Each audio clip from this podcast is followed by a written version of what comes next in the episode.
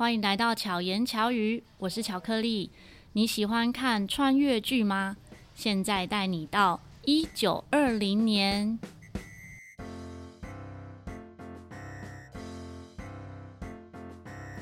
今天我们来到了迪化街的大稻城，应该是大稻城的迪化街，还是迪化街的大稻城？我们请静端姐跟我们分享一下。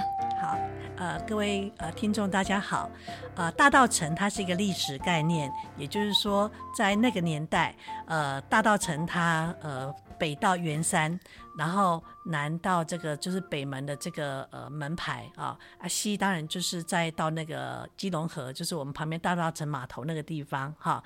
那所以它的范围是很大。那迪化街只是里面的其中一条路，对，其中一条街啊。我觉得这个当然是大道城要大于迪化街啊。但是他们已经快要被绑在一起了，对不对？对。那我们今天要来访谈这位达人呢，是静端姐。静端姐呢有经营一个，这算服饰店吗？其实不算服饰店，让大家穿越时空的一个空间，神奇的有魔法的空间。二零年华是是是。那金端姐跟大家自我介绍一下。好，呃，我是二零年华的呃创办人啊。目前这间店呃我在。大道城这边已经有将近五年了。那我们五年前一开始是一个发想，就是说，呃，既然大道城它是一个历史概念，嗯，那怎么让这个历史概念每年都延都都 remind 一下，好像我们国庆日啊，或者是我们的生日都要庆祝一下。所以我们就想说在，在呃。蒋渭水先生创报呃创这个《民报》的那一天，也就是十月的第二个礼拜礼拜天，嗯，我们大家来扮演那个年代的有名的人物。那一定有人扮演蒋渭水啊，有人扮演陈田啊，还有还有当时很多的呃大人物啊，嗯。那所以他们就是说好，我要扮谁，就大概穿适合他那个年代的衣服，就在大街上走。哎，那大家不知道这个活动是什么，只看到怎么好多好多穿旗袍、穿长袍的人在那边走动，嗯，然后民众就说：“哎，你们在玩什么？”他说：“我们在玩什么什么什么。”他说：“那我们可不可以参与？”他说：“欢迎啊，你把你家里呃那个年代的衣服拿出来穿，你就走在我们行列里面。嗯”哦，那很多民众说：“那我没有这个衣服啊。”啊，所以这个当初主办的人就说：“好，那我去呃把一些衣服集中在一起，都租给当天的活动。哦”对。所以一开始其实只是一个小活动，对。原本的话也，嗯，可能是只是那一场活动才会这样租衣服，是不是？对，每年就是为了那一场。哦，所以是当初是每年一次，对，这样子举办。对。那后来是怎么因缘之下变成一家店？嗯，那就是我刚刚不是说吗？有人说，啊，那我没有，所以。对。就把一些去收集一些这种旧的衣服来放在一个地方，让想参加都参加。一开始也没有收费，嗯嗯，那可是后来衣服越收集越多，比方说已经有二三十件了，嗯，然后他们想，这二三十件难道要等明年这个时候再穿一次吗？哦，这三百六十五天都没有利用的价值吗？好，所以就试着租租看。好，嗯，那一开始租的时候也大概也很少人知道了。嗯，那后来慢慢的，我现在你看我店里都有将近。五六百件，甚至一千件都有了，嗯、这就是呃时间的效益，就慢慢累积的。对对对。那像这边的衣服的话，当初是怎么收集来的？怎么去寻找？嗯，因为店叫一九二零哦，所以我没有地方可以寻找，我只能呃看一九二零年代的电影，然后我我认定是是什么样的款式，嗯，我必那个款式必须在我脑袋里面，嗯，所以我带着那样的一个。一个印象去看每一件呃这个衣服来去判断，就看对眼，觉得说哎，对，它就是我脑袋里面的那一件，把它嗯嗯把它放到我店里就对了。嗯、所以有时候去看，当然我们台湾也有一些专门所谓的卖旗袍的店啦，哈、嗯，我都会去逛。可是有时候逛的。下来，我真正能下手买的就一件两件。嗯，那可见现在很多旗袍都还是改良式为主啦。嗯，那真正能够做到立领、斜襟、开叉这三个元素一件都没有少的，而且那个调性很像的，真的还不多。嗯，所以二零年代那个时候的关键字是立领、斜襟、开叉嘛？没错。那什么原因他们会是这样子的一个设计？呃，大家如果仔细看那个呃电影，你会发现一九二零年代的女生哈，嗯、她穿旗袍哈，跟男生穿长袍其实很像。嗯，对。她甚至于我把男生的长袍直接改小一点给他穿，哦、那就对了。而且也没有什么花样，因为那个年代大家都是贫穷嘛，然后大家也呃，都都从大学生开始穿的，所以就是一就是一块蓝色的布，然后裁成呃女生穿的、男生穿的，大概就这样子。哦那可是因为后来，因为大家觉得说，哇，怎么穿这个衣服的人又漂亮又有脑袋，也就是说，他站到台上讲话很有说服力。可是他一下台，大家又很想跟他约会，就是很漂亮啊，所以大家就模仿，官夫人也模仿啊，那些演艺人员或者歌歌呃歌唱者哈呃也模仿，那慢慢的就变成一种流行服饰了。所以在那个时候，其实是学生穿的，是吗？当然。就是以学生为主，对，然后学生流行起来之后，才变成嗯、呃、比较上流社会的人开始穿着这样的服饰。对，你可以想象我那个民歌时代一开始是校园比、嗯、比赛嘛，可是大家觉得哇，这个歌曲好清很清新哦，不像那些呃老歌啦或者一些爱国歌歌曲必须正襟危坐听。嗯、那但慢慢的民歌就会走入所谓的流行，大家会喜欢流行，流行，对，对哦，所以在那个时候。衣服其实原本的材质应该是比较普通的，对，一定是棉布的。嗯，所以我们在这边呢，其实也会看到比较棉布型的旗袍，有，就是比较是女学生风格，对，有 清新风。然后，但也有一些比较华丽的衣服，对，就是后来我说的官呃官夫人啊，或者一些演艺的歌星明星，他们开始流行穿，他他们当然要穿丝丝绸，嗯嗯，呃，所谓的那些高贵的。质地嘛，啊、嗯，就看起来好像比较有气派，对，金碧辉煌，对对对，所以在这里真的是很多五花八门、各种样式的衣服都有，对对对。那后来是什么原因之下，就是变开立开成立这家店？那我刚刚说了，开始呃，就是说，哎，难道只有一年只能穿一天吗？嗯、好，那慢慢就开一家店啊、呃，一家店，然后就把那些衣服放着，你随时要想住都可以，不一定要等到那一天。嗯哼啊，慢慢的，越来越多人觉得说啊，我不是只有那一天穿，我婚我结婚也要穿，我这个嗯表演也要，我上台主持节目都要，嗯、所以慢慢的。就真的像你今天来也是人很多嘛哈，体验对，对，就是大家觉得说哇，好像穿了之后自己就真的有一点嗯，变成讲台上的人物了。嗯，而且整体的氛围非常好，像今天呢，我们就是有两对啊一起来，本来是说刚好我我老公，然后跟我朋友呢，他们很会拍照，然后我们互相的另一半就一起参与，所以是两男两女。后来呢，我妈妈也加入。然后我妈妈带的宝宝也加入，还有朋友也加入，嗯、所以我们就一共有六大一小。对呀、啊，对呀、啊。可是原本呢，其实是只有四位要穿，要、嗯、要租衣服。但大家在那个氛围之下去，呃，应该每个人都租一套，然后一起去喝下午茶的时候，走在路上的时候，真的感觉很不一样。我们只是走在路上。别人就问我们说：“你们在办活动吗？” 我就说没有。对，你说一件衣服就可以让大家觉得有那种呃仪式化、典礼化的感觉。嗯，而且这还是跟我们其实跟这片土地是息息相关的服装。没错，没错。就像我自己会觉得，我们去日本就会觉得一定要租和服来穿来体验。嗯，所以不管去几次，可能只要时间允许啊，或者那个景色很美。适合的话，通常会跟当时的朋友们就一起说啊，我们哪一天去租和服，然后一起穿。对对，可是，在台湾早期其实这个方式是没有的，对不对？早期就是呃民间的衣服嘛，我刚刚说从、嗯、呃上海呃他们。办这个五四运动，然后大家女学生们都穿这个衣服，然后呃去提倡很多的男女平权啦、啊，oh. 呃，还有很多很多的这些新的观念的活动，然后慢慢的就传到全世界，也包括台湾。那时候连日本纽约、巴黎都有人穿旗袍，因为它是一种流行。Oh. 所以那个时候旗袍是从哪里开始？从上海，上海开始。对，哦，然后是因为。运动、女性运动、一些主权运动、社会运动相关的，对，才让他真的被看见。对，因为报纸一看，哎，怎么这些穿穿这样的衣服的人，怎么都可以讲出这么有呃 这么拯救时代的话，哲理的话。对 对对，就是感觉很有智慧。对对对。嗯，那像从经营这家店到现在，这样大概几年？呃，我们是一百零。六年的十月二号，嗯、啊，所以距离现在一一呃有四年半了，嗯、到今年的十月就五年了，对。那从经营到现在，有遇到什么样的困难吗？像现在遇到疫情，对你有没有很大的影响？嗯。呃，我想整个大环境的影响一定是有啦，然后因为不止这个疫情在台湾，它全世界都有哈。那比我们严重不晓得几千倍、几万倍的更多。可是我仔细静心下来想，我觉得我受的影响还是非常少。嗯，这个原因哈，我在想，就是说第一个，这个东西没有什么取代性。嗯，就是说我今天要么就穿一般衣服，要么就穿礼服。嗯，啊，不然就没有意义了。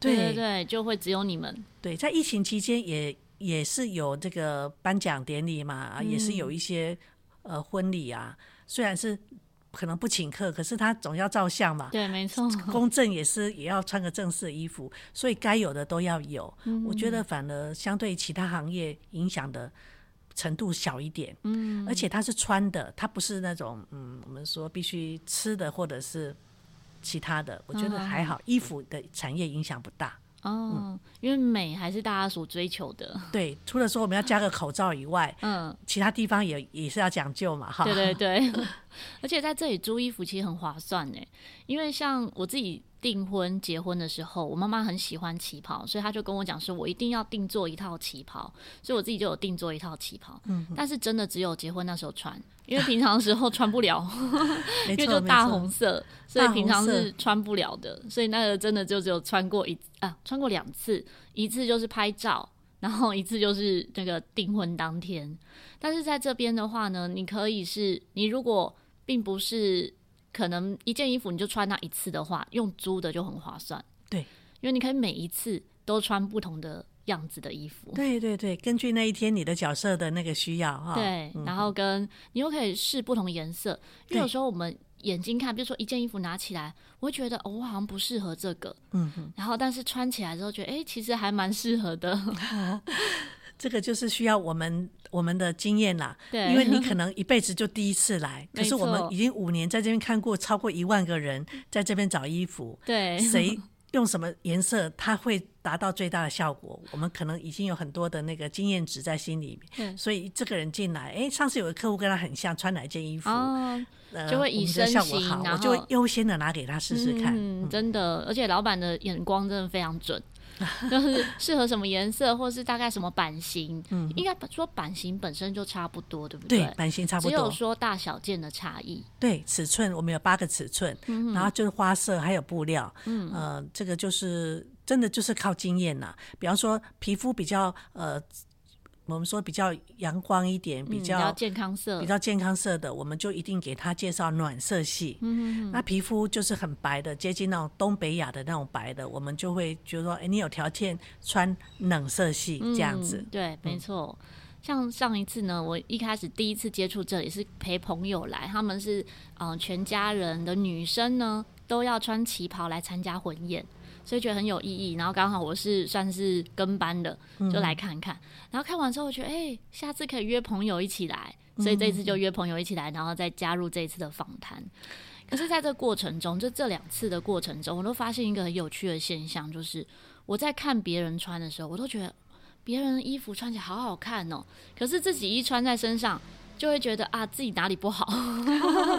这老板应该看很多，对不对？对对对，所以我都跟客户讲说，你你看到的都是你的缺点，可是你的优点好像都被你 呃视为理所当然，就就跳过去了。可是别人看你都看你的优点，没错，真的。我们在朋友在私下讨论啊，我会说，哎，你这件很很适合。嗯，然后说会不会觉得小腹太大，还是哪里怎么样？我说不会，完全就看不出来。然后老板呢，都是看到我们的优点。就会直接说这件很适合，顶多像有的时候可能太紧身了，就是说你要不要大一个尺寸？对对，对，就是会很适当的提供一些建议。是，可是我们通常自己在看自己的时候，觉得啊，好像屁股太大了，好像。事实上，那些容易呃彰显缺点的，都已经被我排除在这个店。哦我我都不会把它买进来。什么叫做容易彰显缺点的？嗯、就是整个是素面的，哦、它没有任何修饰性质。嗯、那个除非是呃身材完全标准，不然的话一般人不太可能达到这样的标准。对，所以为什么你会看到这些图案，一般都会在肚子的地方。对，特别加重它的复杂度，就是说让人鱼目粉珠，觉得哎，整个旗袍到这边怎么突然好像来了很多图案，所以你也看不清楚到底是凸啊凹啊的这样子。原来如此，对，这有设计过的。像我们如果有有有一些朋友，像今天刚好也很多客人来这边，那有些客人就会担心说自己的小腹太大，可是老板就拿一个深色衣服，哎，真的穿上去又看不出来。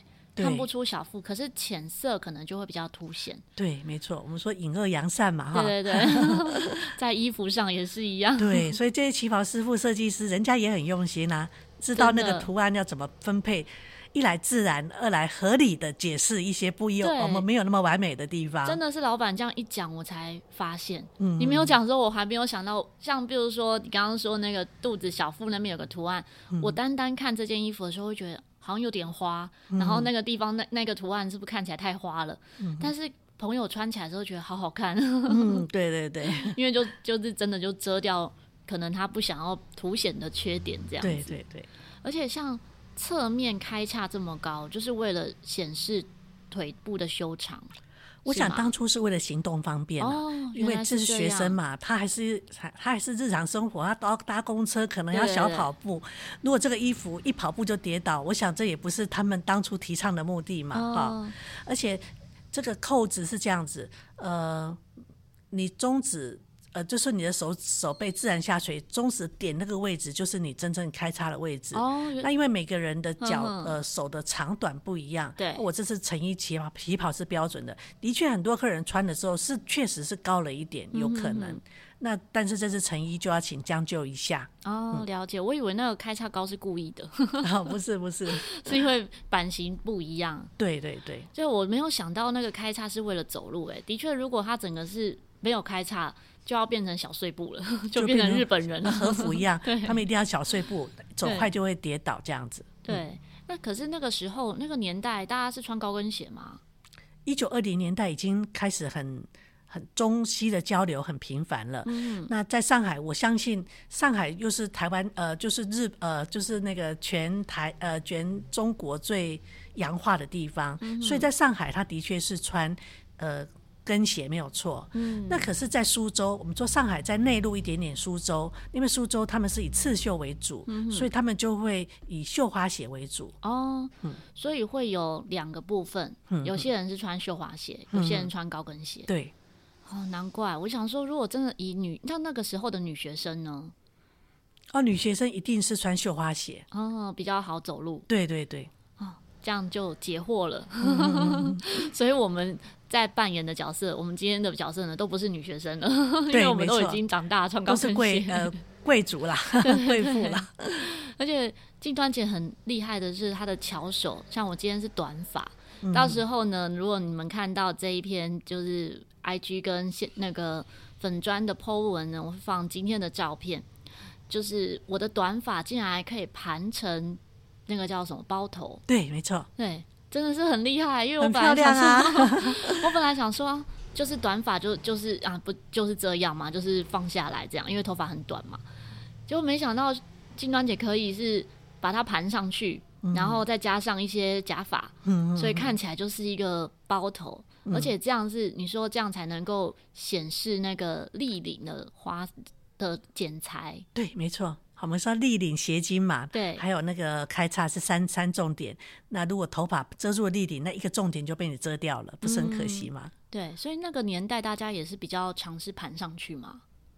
他们如果不盘的话，就是编辫子哦，好，女学生就编两个两个辫子嘛，对不对？嗯，所以还是能够显示那个衣服的特色。对，那像刚刚金端姐讲到说，你那时候是因为朋友啊办这个活动。而开始开这一家店，嗯嗯，那据说这跟你自己本身的原本的工作行业是有点关系。踏入这一行的话，呃，我我这一辈子我从来没有开过店，嗯，那更没有接触服装或者造型美容，完全没有。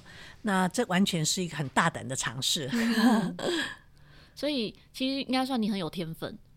你是因为踏入这一行才开始研究服装吗？我在踏入这一行之前，嗯、我已经先我四十七岁都退休了。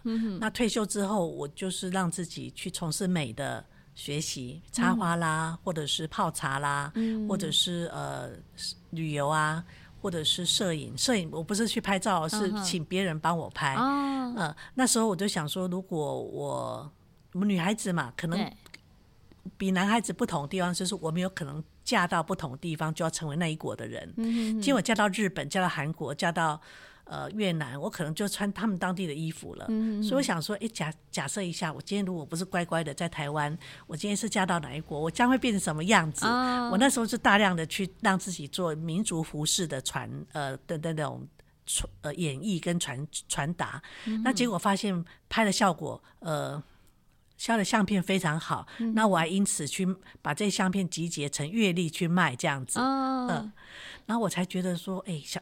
这个传统服装你好好穿，真的非常有魅力。就像老歌，你好好唱，它真的很耐听，这样子。真的，而且我觉得这跟年纪没有关系，嗯、就是不同年龄层穿上旗袍，还有不同身材。这边我一定要强调，因为我刚好这两次来，也会看到不同身形的女性朋友们来到现场试穿衣服，都很好看，对，都有适合的的这个服装可以来穿搭。我也常常被我的客户吓到，嗯、比方说客户进来是一个样子，就是一般人嘛。对。那他穿好衣服，我没有注意的时候，一回头想说这是谁呀？我就是认不出来，这个人是 是我的客户吗？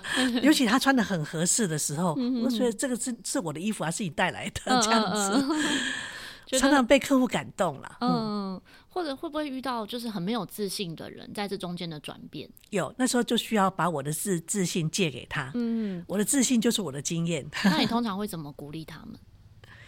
我就跟他说哈，呃，你的身材好跟不好，你先放在旁边。嗯，可是这个衣服就是来隐恶扬善的哈，嗯，他穿上之后肯定比你原来预期的要更好。哦，那如果你不相信，你就穿我手上介绍这件看看。嗯那当然我已经扫描过一次，知道它的缺点哪里应该要遮了嘛。哦，所以你已经会知道说这件衣服其实对它是加分的。对，我会从肤色、从他的三围、从他的气质着手，嗯、所以我通常抓的第一件都是我觉得是 number one。只是客人总觉得说货比三家才不会吃亏，对，就要多试几件，对，他一定不要第一 件，他觉得要三件。可是有一半以上客人最后发现还是第一件，第一件 真的。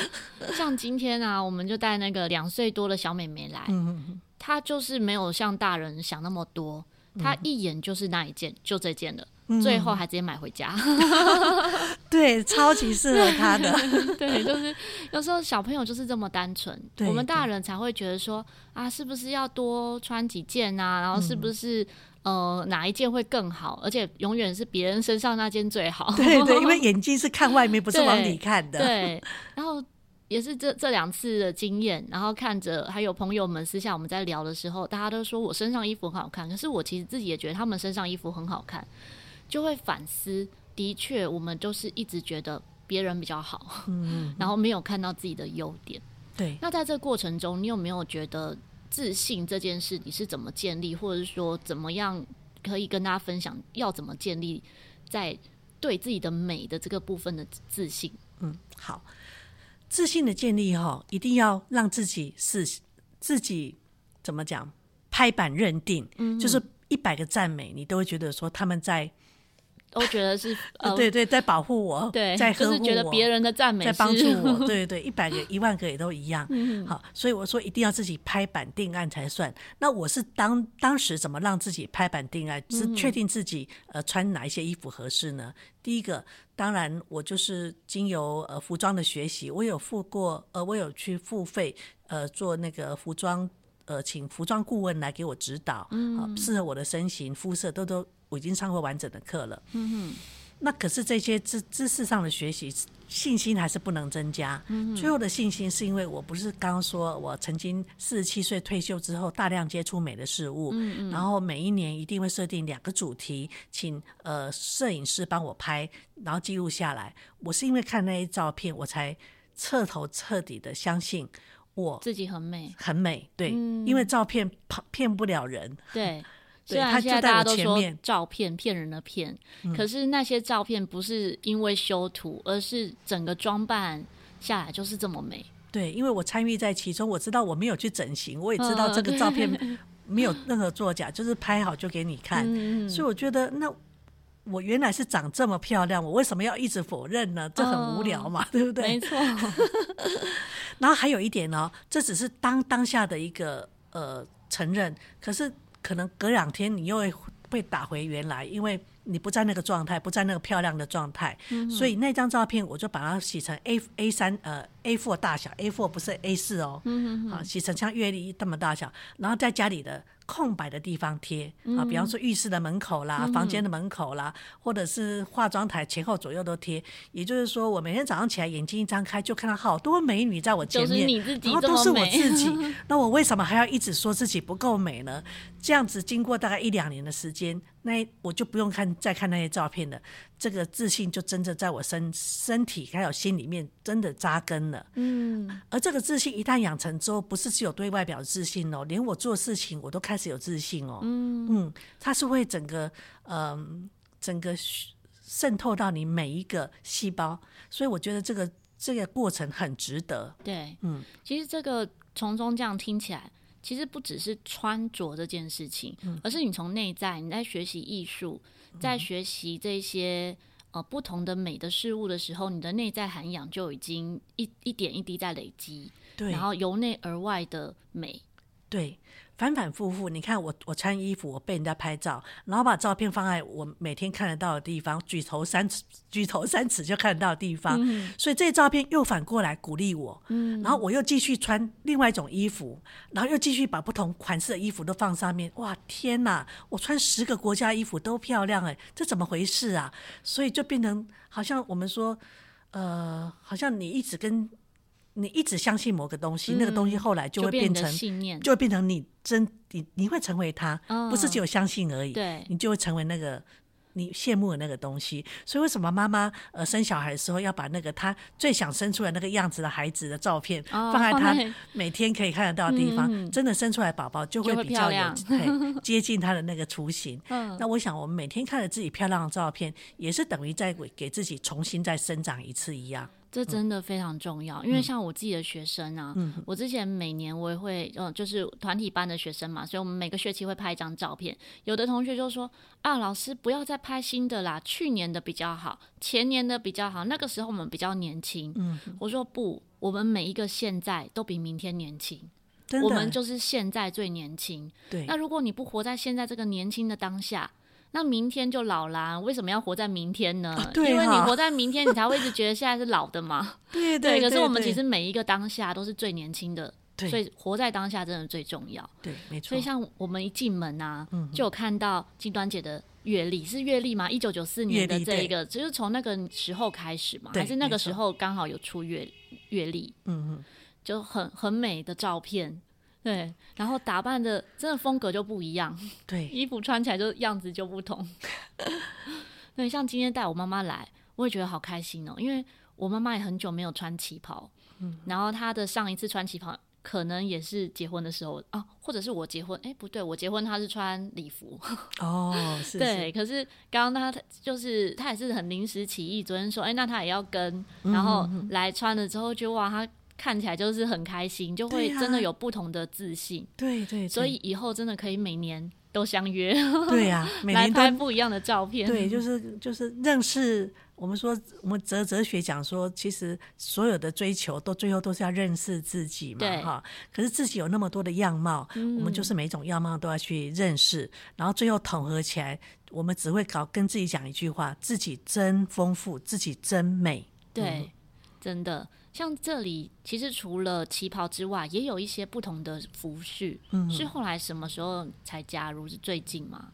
呃，就是因为我我之前不是说我在自我呃探索的时候，我本来就试了很多服装哈，比方说印度，我去印度我就买了印度纱丽，哦，然后我不会穿，我我买了，因为语言也不通，我就买了，然后回去饭店怎么试都没用，我就打电话去柜台说，可不可以请一个人上来帮我教你，对，一个女 女。女生帮我穿纱丽，她真的就帮我穿好这样子、uh, 啊，所以我的第一个老师是饭店的 waiter 这样子，uh, uh, 然后从此我就觉觉得我一定要把他刚刚教我的记住，回来就一直练这样子。Uh, uh, uh, 啊，去日本也是一样，日本就不用说，日本跟韩国他们这个服装出租是很成熟的市场嘛，嗯，而且韩韩服跟和服穿起来又都不一样，哦，完全不一样。对，所以这些你也都要学习，对不对？对我都要学习。还好他在学习上他并不难，最难的是那个和服。对，和服一层一层，对，还要再裹棉被，就呃裹布，对，裹那个 呃里蹦，就是那个腰带这样子。对，因为你太瘦，像我算比较瘦一点，然后那个。在穿和服的时候，他们里面还要再塞毛巾，对，就是对对，要穿起来有那个板塞，对对对，才会看起来好像比较那有分量这样子。对，在日本穿和服是要证照的，对，嗯嗯，对啊，所以很很有趣，很鼓励大家，如果你到大道城啊，到迪化街这一带呢。除了买年货、办年货，因为有些人可能来到这里就觉得，哎，这边不就是办年货吗？或是觉得买布的时候才会需要到永乐市场。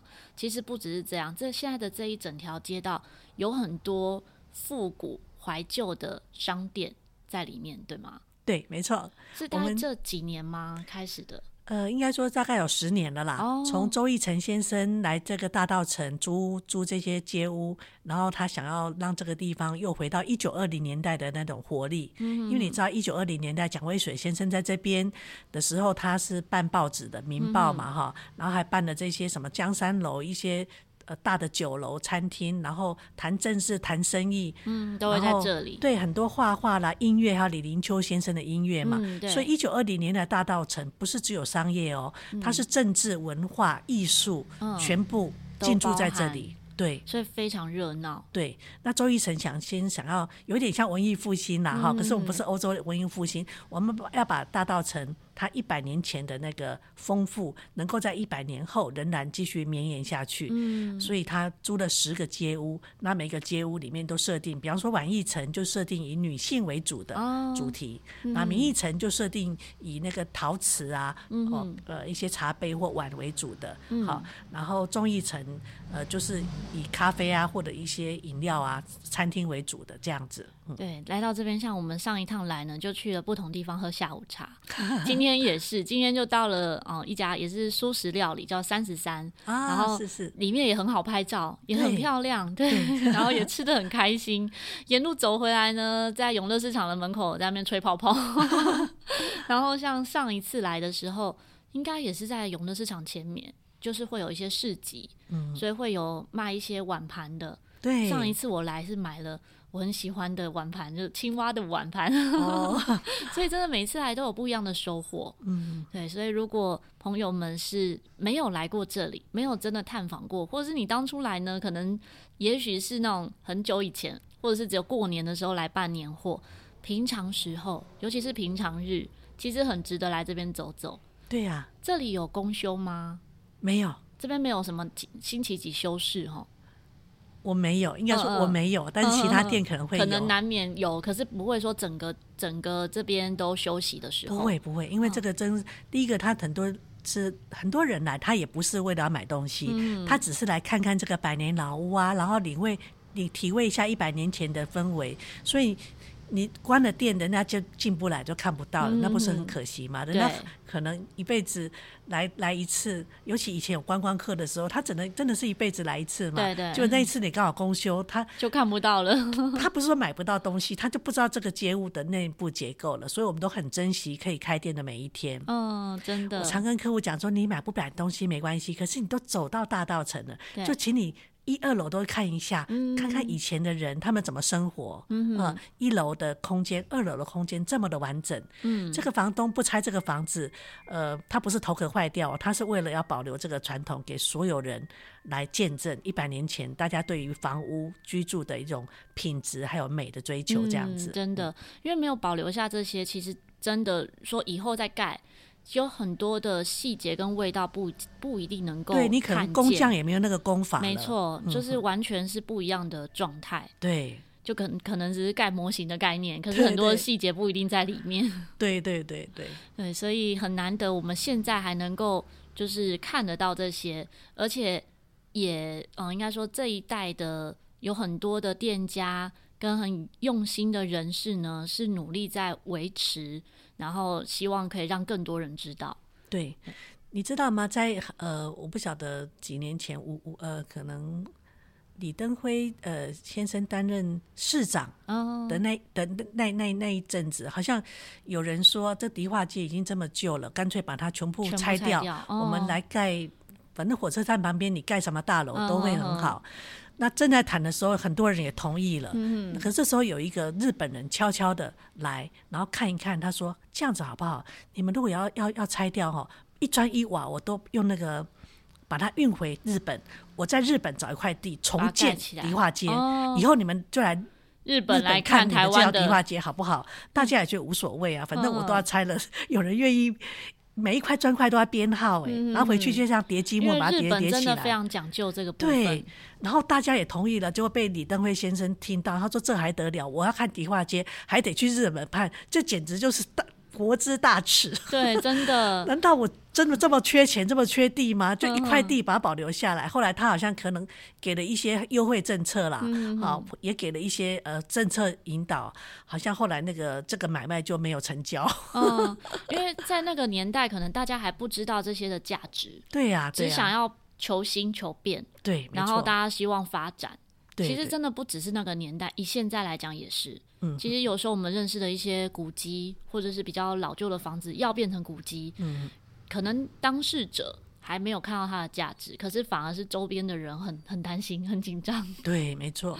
对，可是这些概念跟观念，其实真的是要慢慢的建立起来，就是大家要有共识，然后去到这些场地，你也要懂得消费。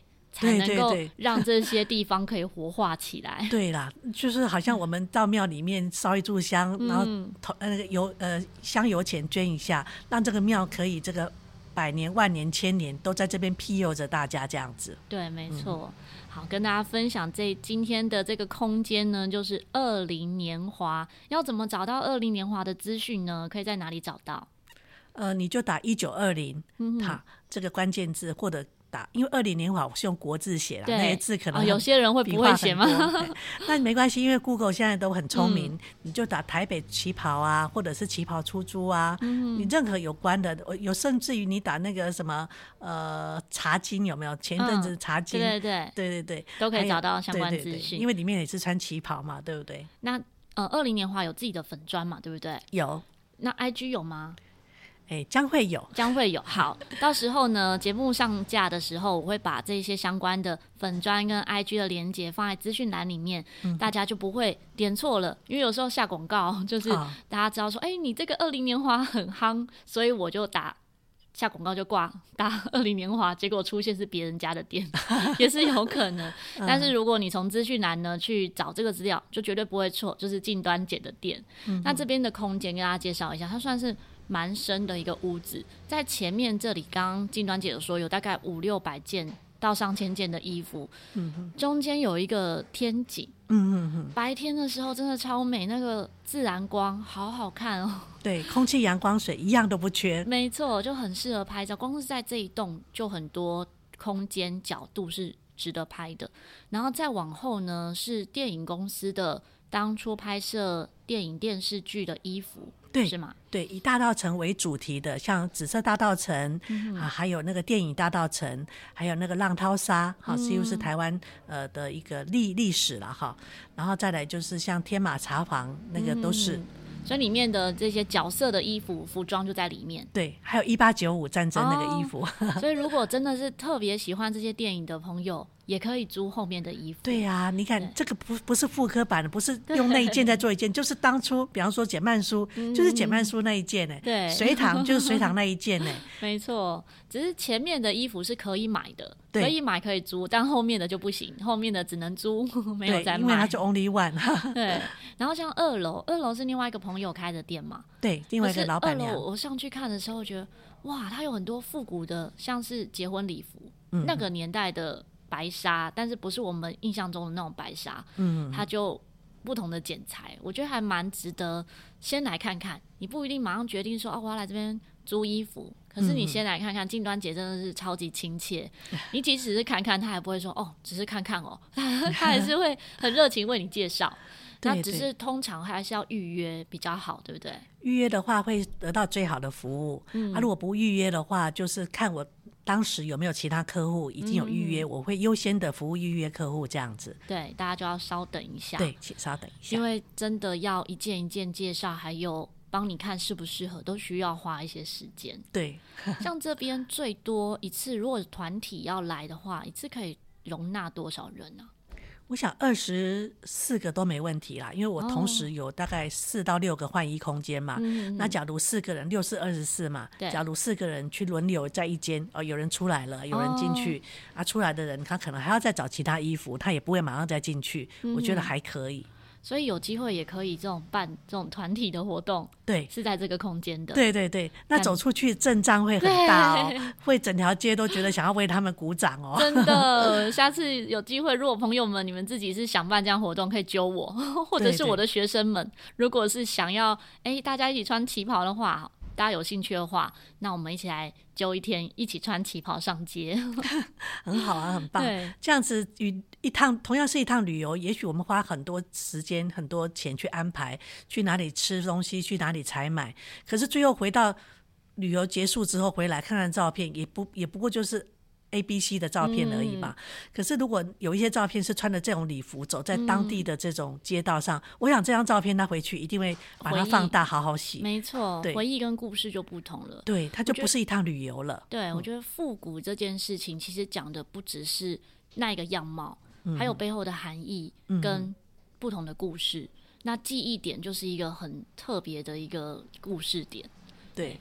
因为我记得我有一年跟我女儿去韩国，那到韩国一定要去练习做泡菜嘛。嗯嗯、对，他们政府就是希望大家多知道泡菜的过程。对，对那做泡菜前，我记得他们就问我们要不要穿韩服，穿着韩服做泡菜，嗯、我就真的穿了。嗯、所以那张照片虽然还没有概念，拍的不怎么样，可是我每次看到那个照片，就会我就会想起那时候，对那个行程绝对忘不掉。不然有时候行程。一下排哇，吃什么好多好多，可是回来之后你会记得什么呢？对，嘿，还是要记得照片里面有特色的那个服装这样子。嗯、没错，真的这是很棒的一个魔法空间。所以如果你喜欢复古的朋友们，喜欢旗袍，或是喜欢在地文化，想要再更认识这一片土地的一个媒介，就是来大道城，然后来迪化街这里，甚至来到二二零年华。体验不同的穿衣风格，男生女生，包含小朋友的都有哦。好，那我们今天谢谢金端姐跟我们分享这么多有趣的人事物。谢谢主持人，也希望各位听众，呃，今天听完之后，呃，开始排定行程，打电话给我们哈，嗯、什么时候要过来做这个体验，我们会回随时过恭候大驾光临。啊，对，希望巧克力跟金端姐可以陪伴你。巧妙克服生活中的压力，我们下一集再见，大家拜拜，拜拜，拜拜，谢谢。